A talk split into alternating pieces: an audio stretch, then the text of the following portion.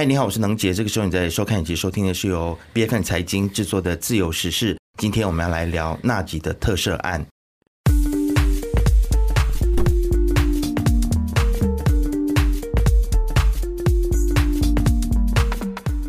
那么其实呢，在农历新年之前，也就是二月二号的时候呢，特赦局就宣布说，前首相纳吉的这个刑罚获得减半，那他的监禁十二年呢，减到只剩下六年啊。那这个罚款两亿一千万令吉呢，减至五千万令吉啊。那如果没有办法缴交这个罚款的话呢，这个监禁的这个刑期就会增加一年。那么其实纳吉的特赦在宣布了之后呢，其实社会上有很多的议论啊。那当时我们就在思考说要来讨论这个议题，但是我们想先放一放，让整个的事件比较冷却之后呢，大家能够理性的来探讨。那特别是因为这个课题它非常的敏感啊。现在呢，我们也看到了说各界有很多的说法跟争议，然后大家也可能现在也比较在很多的这个论战当中，其实很难去针对政党，其实在这件事情上面所会遭受到的一些影响，到底谁是赢家，谁是输家？其实这个是我觉得我们今天可以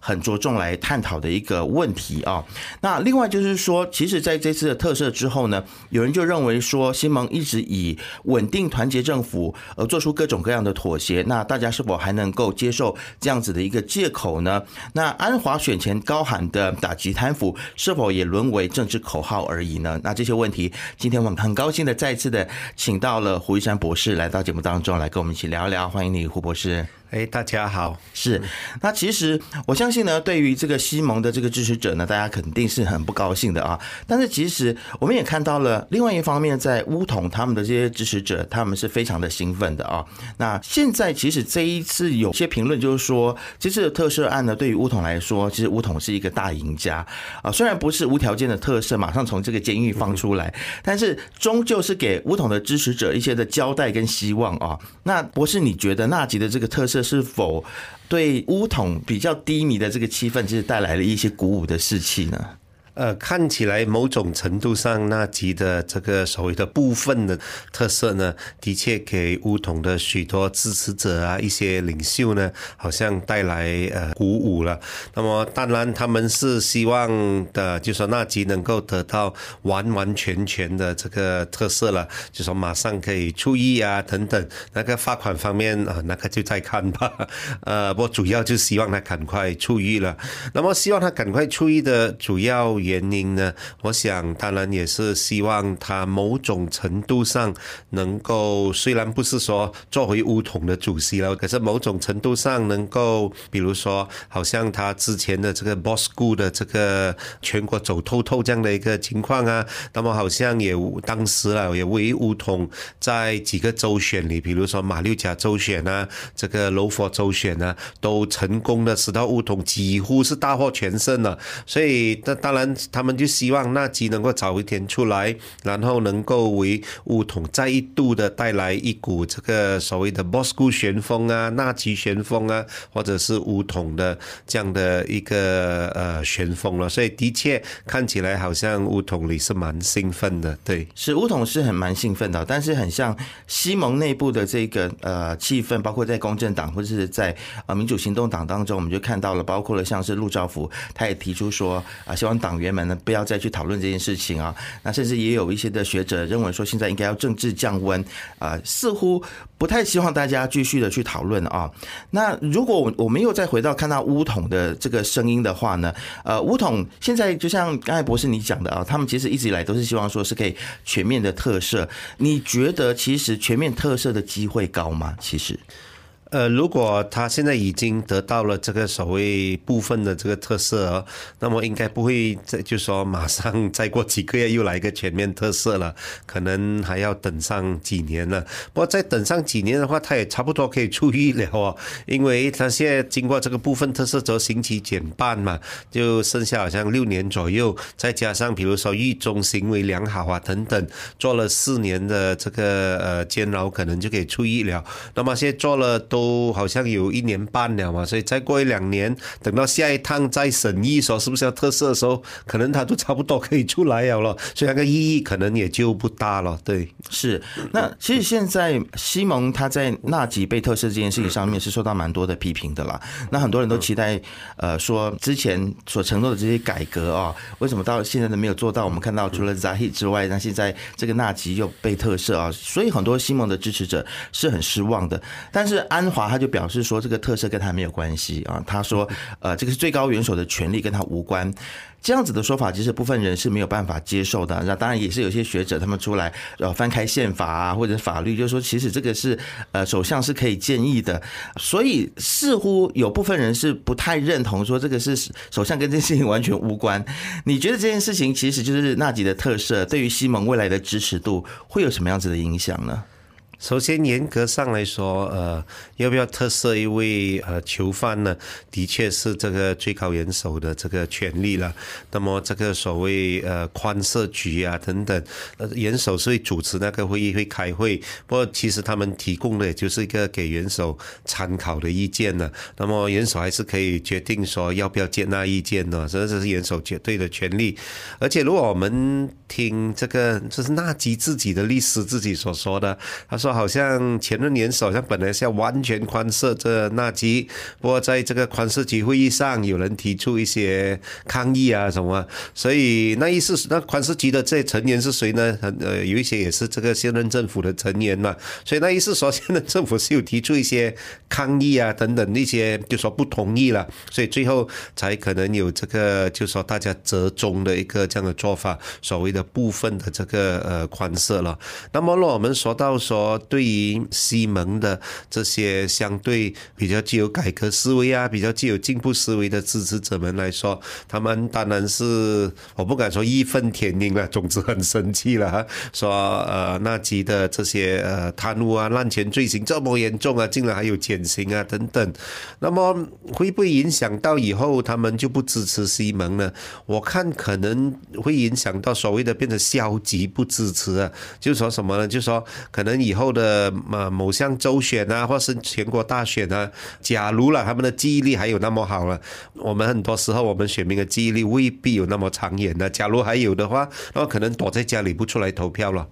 他们应该不会夸张到说把票投给另一方了，因为他们觉得另一方可能对他们来说更更不喜欢了，所以可能躲在家里不投票。不过躲在家里不投票的话，那么另一方的选票高，那么等于你是投给另一方了，是了？了解。那其实现在呢，也有一些的公民团体啊，像 b e r s e 他们就呃表示说要有百分之百的改革啊，认为说这种妥协的改革是没有办法被接受的。那我们也看到说，其实就在我们录影的这个隔一天。就是明天呢，他们要去国会啊，进行一些的示威啊，或者是去成交一些备忘录。那其实你你认为说，其实纳吉这次的这个特色，你自己感觉啦，其实民间的愤怒是不是有强到说，真的大家还是会像之前 b e r s e 这样能够哇？就是号召很多人走上街头去进行这个示威以及抗议，看起来很像 b e r s e 他有这样子的一个念头，他们有这样子的一个规划了。但是你觉得，其实纳吉特色这件事情是不是真的能够激发人们再次走向街头呢？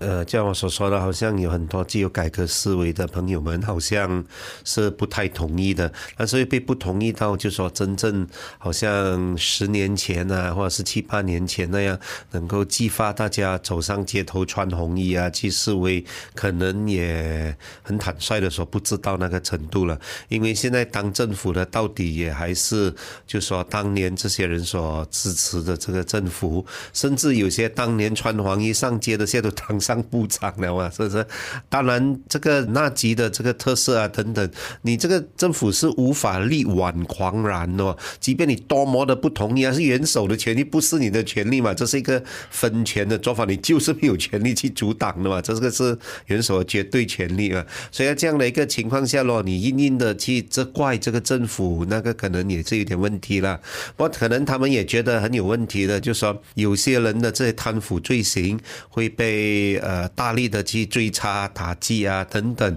那么另一些人的这些也是贪腐啊、滥用职权啊这些罪行啊，这指控了，不敢说罪行，可能就被所谓的网开一面，没有认真去调查等等。那么这些的确是一个不满啊，不过会不会严重到需要上街穿黄衣啊等等？可能坦白说也不至于了。那么这种东西是的确是很微妙的，因为你看呢，在一个好像我国这样的一个国家，以前是长期的可以说是一党专政嘛，是不是？现在在政治舞台上比较显著、比较领先的一些人物，包括安华，包括呃，就说 Zahid 啊，以及其他反对党的一些人物，甚至包括前首相穆尤丁的哦，当时全部都是在乌统底下的嘛，对不对？他们甚至还是曾经结过盟的一些政治盟友啊，等等。那么在这样的一个情况下，当时的氛围是怎么样呢？我们也生活过那个年代，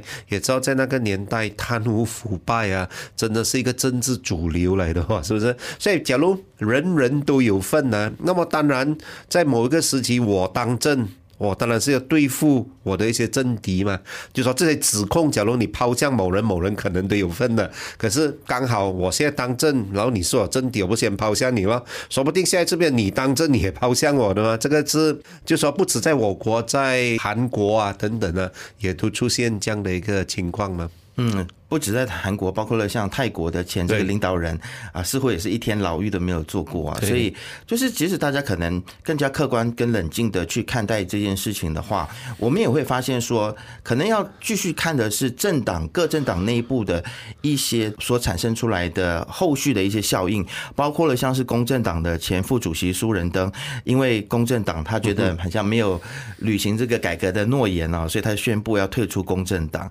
那前反贪会主席。拉蒂华也向安华不要把特赦纳吉的案件推诿给元首等等。其实我们有看到说，过去传统上是他们的这个所谓的 ally 啊，现在有出来批评他们。那你你觉得公正党会被这件事情所动摇或者是影响吗？OK，首先这几位出来批评的，当年都是蛮著名的所谓社运分子、社会运动分子，他们参加过很多种非政府组织啊，也领导过很多，所以对他们来说，的确是很义愤填膺的，我可以理解的。即便他们后来可能也入朝当过一些官啊等等，可是觉得他们的整个壮志未酬啊，这个我是可以理解，是政治现实就是这样了。如果你说公正党啊，公正党是一个可以说是有人形容美国社会。好像一个沙拉的大盆一样，公正党也是一个沙拉大盆哦。就说当年的各种的在政治上、在社会上的势力分子都加入公正党，有些他们对这些社会议题比较呃着重，有些对经济课题啊等等。所以就说，当这一部分的这些公正党的党要，他们就说对某项决策不满，他们甚至可能退党啊等等，甚至天踹也这样做过嘛。所以在这样的一个情况下，有没有影响到公？政党，然后就从此一蹶不振呢？我想，只要安华还在一天，公正党是不会一蹶不振的。那么安华走了之后啊，那个就就难说了。不过我想补充一点呢，我们只把那个焦点放在，比如说公正党啊、行动党啊，我们刚才所说的一片欢乐、一片兴奋的乌统啊，里面也很微妙的。你想想看，比如说今天纳吉真的是现在就走出来了了哈。那么 Zahid 即便是跟他很好兄弟、很好盟友啊，你想想看他呃，Zahi 心里面怎么想哦？就说分分钟我会被取代了的，这位置要还给他哇，是不是？那么也不好过的，所以政治是很微妙的。很多时候我们看到一片欢乐，我们就可能会忽视了里面的一些非常微妙的一些党争啊等等。同样的，我们看到好像一片哀鸿遍地啊等等，我们就可能就忘了说，哦，这可能也是一个转机啊等等哦。是，对我我想是转机或者是危机，我们要继续观察下去。包括了现在我们也看到了说，在西蒙内部也有很多人讨论说，现在包括安华他做出了很多的妥协，因为要维持所谓的团结政府的稳定嘛，所以他就必须要做一些政治的交换。那但是这个交换来交换去，究竟对于西蒙来说，究竟有没有交换到好处？还是每一次交换来的都是西蒙饱受批评啊？其实博士你怎么看西蒙的这些交换值得吗？OK，我首先的这个交换的最终的目的就是保住政权嘛，所以只要政权呃能够保住啊，这个肯定是成功的。你知道我政权能够保住的话，即便再怎么骂我啊，我还是保住政权了。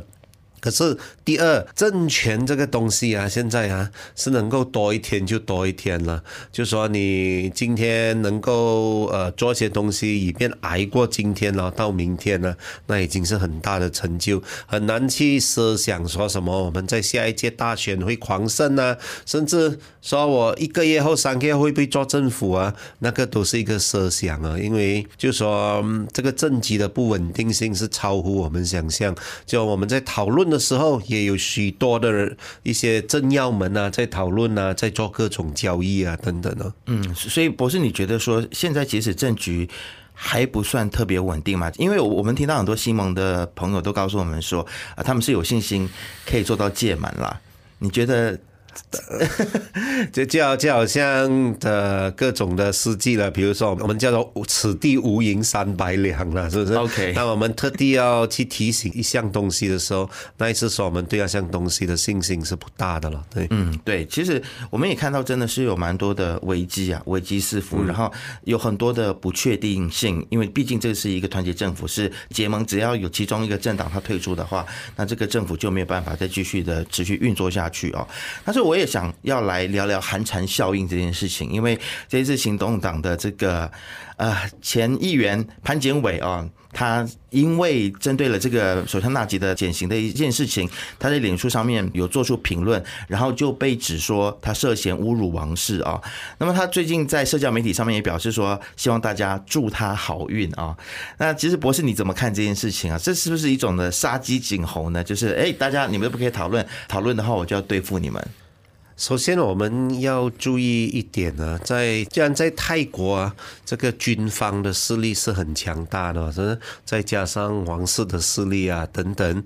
那么在我国呢，军方的势力不很强大，可是警方的势力是很强大的。所以我要说的就是说，有时候警方可能会采取一些他们认为。必要的正确的行动，那么这些未必是当朝的政府就说指示他们去这样做的，所以这个国家的是很微妙的，在这种情况下。OK，倒也不是完全不能够讨论了。我们现在不就在讨论吗？其实对，但是看你讨论的这个方向，有人认为潘检伟不太够聪明，你觉得呢？就是他不应该用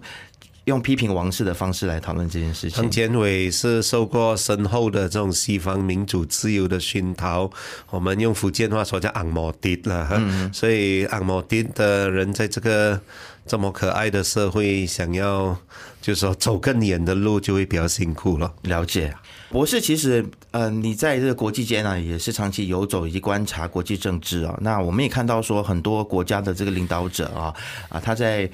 被控告贪污或者是腐败之后呢，啊，总是被从轻发落啊。特别最近的一个例子，就是我们刚才有提到，就发生在泰国啊。但是这种情况，可能很多人都会问说，会不会给民间？或者是给政治人物他们传达一个错误的讯息啊，就是没关系，反正我可以尽情的贪污，我可以进行腐败，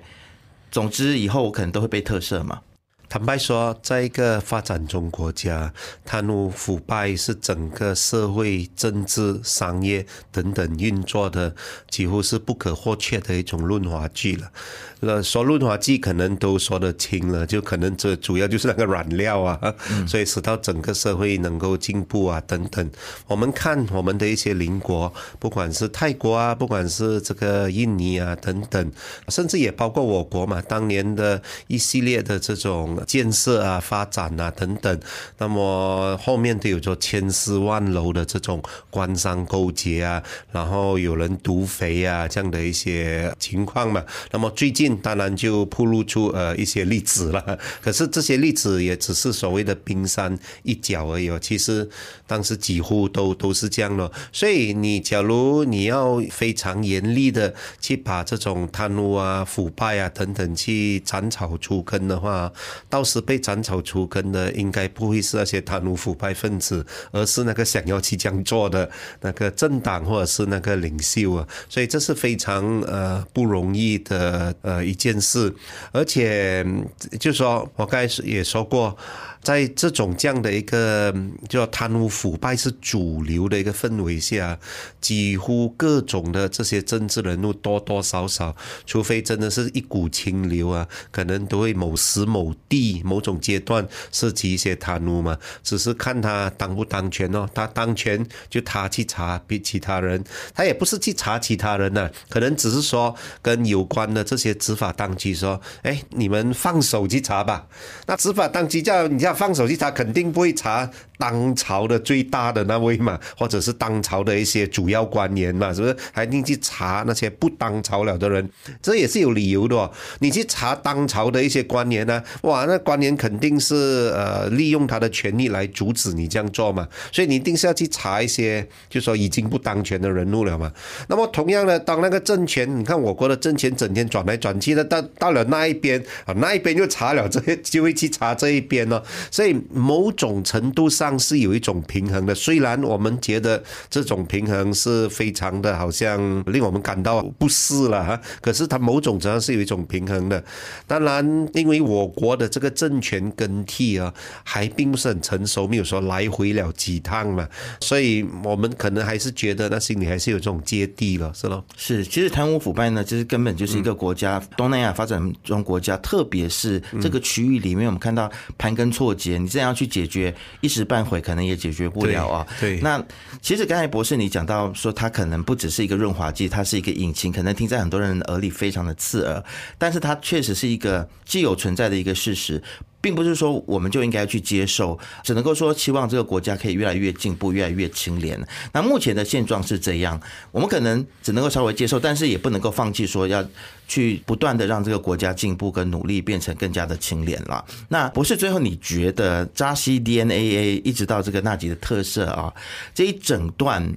很多人认为说，可能我们政府的改革议程上面已经疲软无力了。那我们在未来是否还有可能看到一个廉洁有效率的大马政府？你觉得是马来西亚有没有可能真的有一天走到更加廉洁？我想的，因为之前的情况实在很糟糕嘛，有 One MDB 对我来说也只是冰山一角嘛，是不是？然后比如说最近香港的一些电影啊，所拍到的情节啊，也是牵涉到大马当年官商勾结的一些行为啊等等，所以。当一个情况那么糟的时候啊，你能够做出哪怕是些少的改革，也总好过完全没有改革嘛。我想英文有一个说法叫 lowered 呃 expectation 呢，就我们那个期望呢，可能要降低一点，但是不是说完全没有期望了，就是说能够改善一点就一点。至于你说我国有没有可能以后会充满效率啊、连接啊等等，坦白说，我也只能够希望，比如说办事能够快一点啊。能够更有效率了。如果你说完全的连接，我看这个是一个非常困难的东西，不止在我国，也在一些很多周边国家了。啊，就是在于连接跟效率上面，可能我们现在比只能够比较去期待效率。我记得博士你在很多的访谈当中有提到哦，比如说如果跟泰国比较的话，他们贪污，但是啊，他们办事，他们有办事，但是我们可能就嗯，好像觉得是应该的，所以这种态度至少了要改善了，是吧？是好，今天再次谢谢博士来到节目当中，谢谢你，谢谢大家。自由时事是 B F N 财经制作的节目，你可以在财经的网站 C A I J I N 点 M Y B F N 的网站以及手机应用程式以及各大 p o c k e t 平台都可以听到我们的节目。我们下次见。